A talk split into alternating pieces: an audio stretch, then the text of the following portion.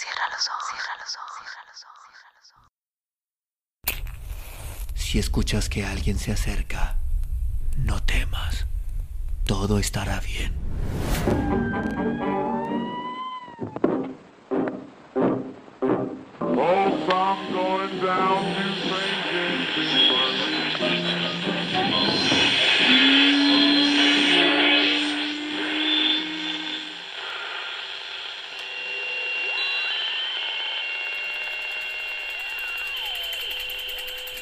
Estás escuchando, Crónica, Crónica, Lunares, el lugar, el lugar donde, donde entra por tus entra por tus oídos.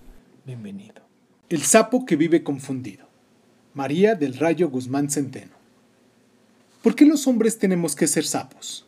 ¿Por qué no las mujeres unas ranas? ¿Por qué nos tienen que besar para transformarnos en príncipes? ¿Por qué ellas no son las que, al besarlas, se transforman en bellas princesas? ¿Será porque nosotros somos visuales y ellas los prefieren feos, fuertes y formales? Es decir, a ellas no les importa lo feo que podamos ser, siempre y cuando tengamos palacios y servidumbre como unos príncipes. Por lo anterior, ellas tienen que ser hermosas princesas, porque nosotros somos visuales y necesitamos un estímulo para entregar las pertenencias. Me puedo pasar toda la vida analizando este asunto, pero la verdad eso de ser sapo y esperar a ser besado a veces es muy, muy cansado. Si soy honesto, creo que más que cansado a veces es confuso.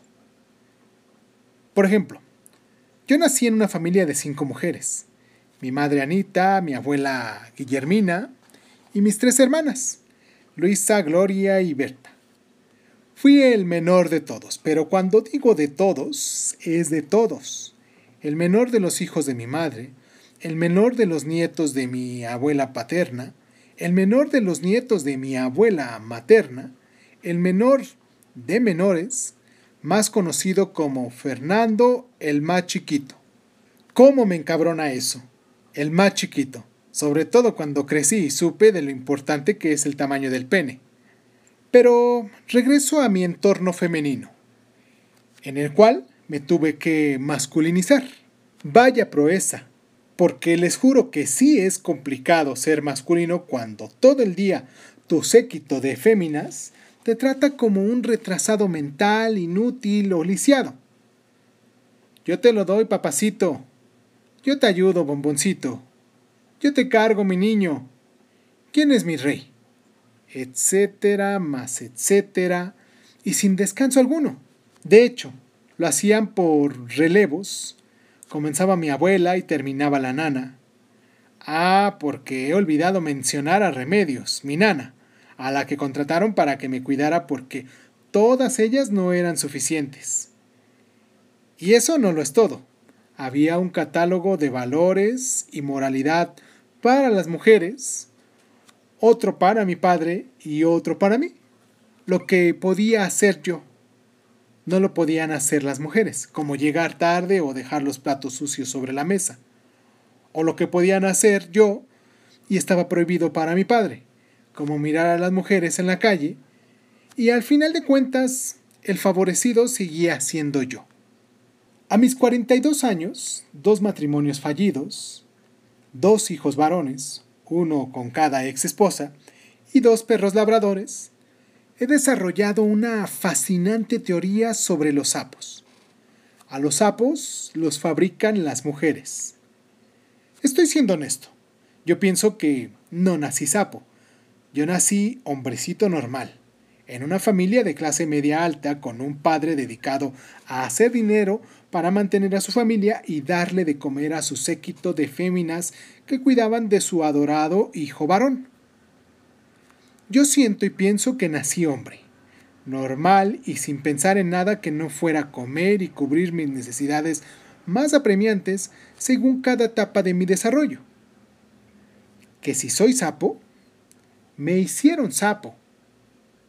Y se los voy a explicar. De hecho, creo que ya lo he comenzado a hacer.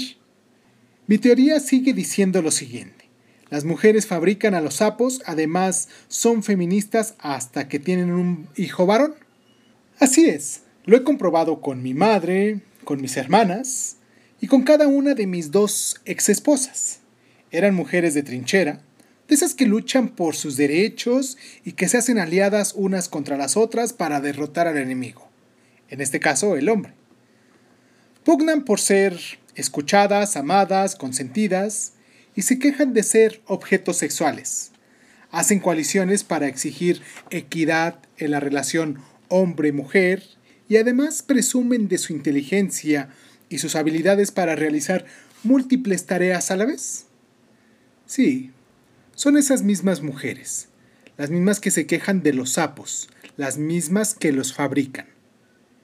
En más de una ocasión, contemplé a mi madre sentada junto a mi abuela y a un par de amigas íntimas charlar sobre las injusticias de los hombres, sobre sus abusos y excesos, sobre su frialdad y sus traiciones. Como hermanas del mismo dolor, exponían unas a otras todas las adversidades superadas al lado de los seres verdes y egoístas llamados hombres.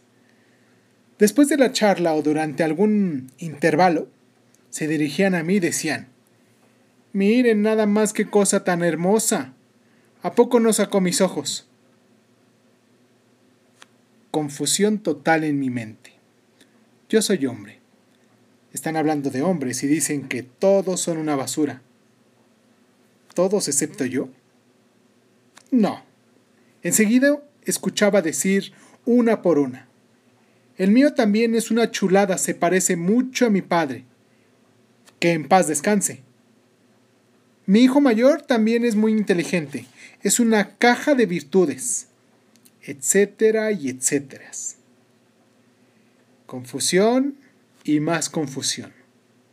Todo parecía indicar que todos los hombres, incluso los maridos, son una calamidad. Todos, excepto sus hijos. Mi hermana mayor, Luisa, siempre se la pasaba lanzando discursos por demás feministas.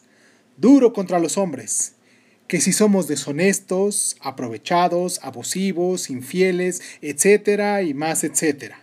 Digo etcétera porque son demasiados los ejemplos y es más fácil condensarlos así. En fin, se enamoró de un sapo, lo besó, se hizo príncipe y al terminar la luna de miel volvió a convertirse en sapo. Llegaba a la casa de mi madre y se quejaba durante horas de su marido. Que si no me da el gasto completo, que si no llegó temprano, que es muy frío. Pero cuando nació mi sobrino Luisito, obvio el nombre, por fin dio a luz a un hombre no sapo.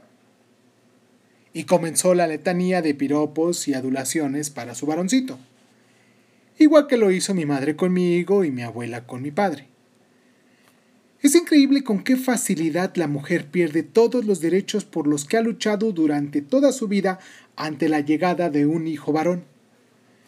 Le permiten todo, incluso he sabido de casos en los que el hijo insulta y abusa de la madre y ella lo permite, y además sigue sin verlo como sapo. Es mi hijo. Esa es la excusa. Así de simple. Tal vez es un punto de vista que alguien como yo en esta cultura latina en la que, desde que nací, soy el amo y el señor del territorio amoroso de mi madre y mis hermanas. Aún el día de hoy, cuando estamos todos reunidos en casa materna, sigue siendo predominante mi presencia y mi opinión por encima de la de los demás. Nadie se atreve a sentarse a la mesa si Fernandito no ha llegado. Sí, lo sé. Es ridículo que mi madre y mis hermanas se refieran a mí en diminutivo cuando tengo 42 años, pero recuerden que soy el más chiquito. Reitero mi teoría. Muchas mujeres son feministas hasta que tienen un hijo varón y digo muchas para no generalizar, aunque generalizaría sin temor alguno. Pero por respeto a las que no tienen un catálogo disperso de valores en cuanto al sapo, diré muchas y no todas. Mi teoría se extiende más allá de los confines del territorio de la cancha materna. Abordaré ahora el territorio matrimonial. Con mis dos matrimonios fallidos y dos hijos varones, uno de cada ex esposa, Creo que puedo opinar con soltura y los pelos de la burra en la mano. Creo que puedo opinar con soltura y los pelos de la burra en la mano. Mi hijo mayor, Octavio, que se le puso el nombre del padre de mi primera ex esposa, obvio, es un muchacho hoy adolescente lleno de vitalidad y muy deportista. Su madre, Teresa, lo consiente igual que mi madre hizo conmigo. Le permite todo. Y lo curioso es que cuando digo todo, es precisamente todo lo que yo hice durante nuestro matrimonio y que a ella le enfurecía, como llegar tarde a casa. Octavio sí puede, solo debe avisar con una llamada de celular y sobrevive. Mentir. Octavio sí puede, solo es un niño. Salir con otras mujeres. Octavio sí puede, es un hombre. Y muchos etcéteras de los que ya les he detallado. Este esto se resume en lo siguiente. Si un hombre, que es mi marido, lo hace, lo mato. Y si un hombre, que es mi hijo, lo hace, lo permito. Así de simple. Yo no podía traer condones en la cartera, y a nuestro hijo ella misma se los compraba. Joder, si solo estaba haciendo lo que mamá me dijo. Pero este es otro punto de mi teoría. Lo que tu madre te enseña, tu esposa la irrita. Tienes que tumbar de un día para otro a toda la escala de valores y toda la sarta de ideas que le metió en la cabeza a tu progenitora porque ahora le toca el turno a tu señora esposa. Tienes que mimetizarte con ella y, si sus habilidades mentales te lo permiten, aprender a adivinarle el pensamiento. Y como esas habilidades yo no las tenía muy desarrolladas, matrimonio fallido. Lo volví a intentar nuevamente dos años después del divorcio, con Elena, mi segunda mujer. Pero con ella lo único que hice fue repetir la historia. Soy sapo, me besa, soy príncipe, nos casamos y ahora vuelvo a ser sapo hasta que nace su príncipe llamado hijo. Así fue, y sucedió algo similar, aunque debo decir con toda honestidad que intenté no cometer los mismos errores que con Teresa, pero cometí otros y al final fue el mismo. Divorcio. Cabe decir en este momento que mi madre estaba feliz. Una vez más se confirmaba lo que ella me enseñó. Todas las mujeres son putas, menos tu madre y tus hermanas. Mi madre nunca consideró una alianza con Teresa, y menos con Elena. Otro de los rasgos bipolares de la conducta de mi madre es el que cito a continuación. Cuando estaba casado con Teresa, no la soportaba y le encontraba un defecto en cada respiración. Una vez divorciado y vuelto a casar con Elena, de súbito Teresa se convirtió ante sus ojos en la mujer de su hijo, la original, no la pirata. Es decir, de pronto y de la nada, los bonos de Teresa subieron de valor y ahora Elena era la mala. En fin, si esto no es confuso, no sé entonces qué demonio sea. Mientras tanto, y para no infartarme, porque dicen que los hombres no hablamos de nuestras cosas y por eso nos infartamos, mejor me desahogo y les comparto mi teoría. Estoy convencido de que yo nací normal. Era un bebé cualquiera, como los miles que nacen cada minuto en este planeta confuso. Nací hombre y me hicieron sapo. Pero no solo una vez, sino varias. Mi madre me hizo sapo, mi novia me transformó en príncipe, ya esposa me convirtió en sapo otra vez y así sucesivamente. Ahora estoy en el mercado, otra vez circulando en medio de la oferta y la demanda. Dicen que la tercera es la vencida. De una cosa sí estoy seguro. No me gusta la soledad y honestamente me cansa ir a comer a casa de mi madre tres veces por semana. No me gusta vivir solo. Necesito calor en mi cama y compañía en mi vida. Pienso que a pesar de todo, el mejor estado en el que se puede vivir, en el que un, hombre puede vivir, es en pareja. ¿Existirá por ahí la mujer que no me vea sapo y que desde un inicio me vea como hombre y que además me deje actuar como tal? porque desde que tengo uso de razón, no recuerdo haber sido como quiero ser. La próxima vez quiero ser yo, quiero ser hombre, no príncipe ni sapo. Quiero una compañera que entienda que me guste ver pasar a las otras mujeres hermosas. Pero así como meto en la mirada a todas las que pasan, solo meto en mi corazón a una. Porque el león no es tan malo como lo pintan, y ya estoy cansado de estar confundido. Quiero ver con claridad quién soy, de qué soy capaz cuando amo, y, por encima de todo, quiero sacar de mí lo mejor que tengo, lo mejor que soy, porque hasta ahora lo único que me ha sacado es el sapo que llevo adentro.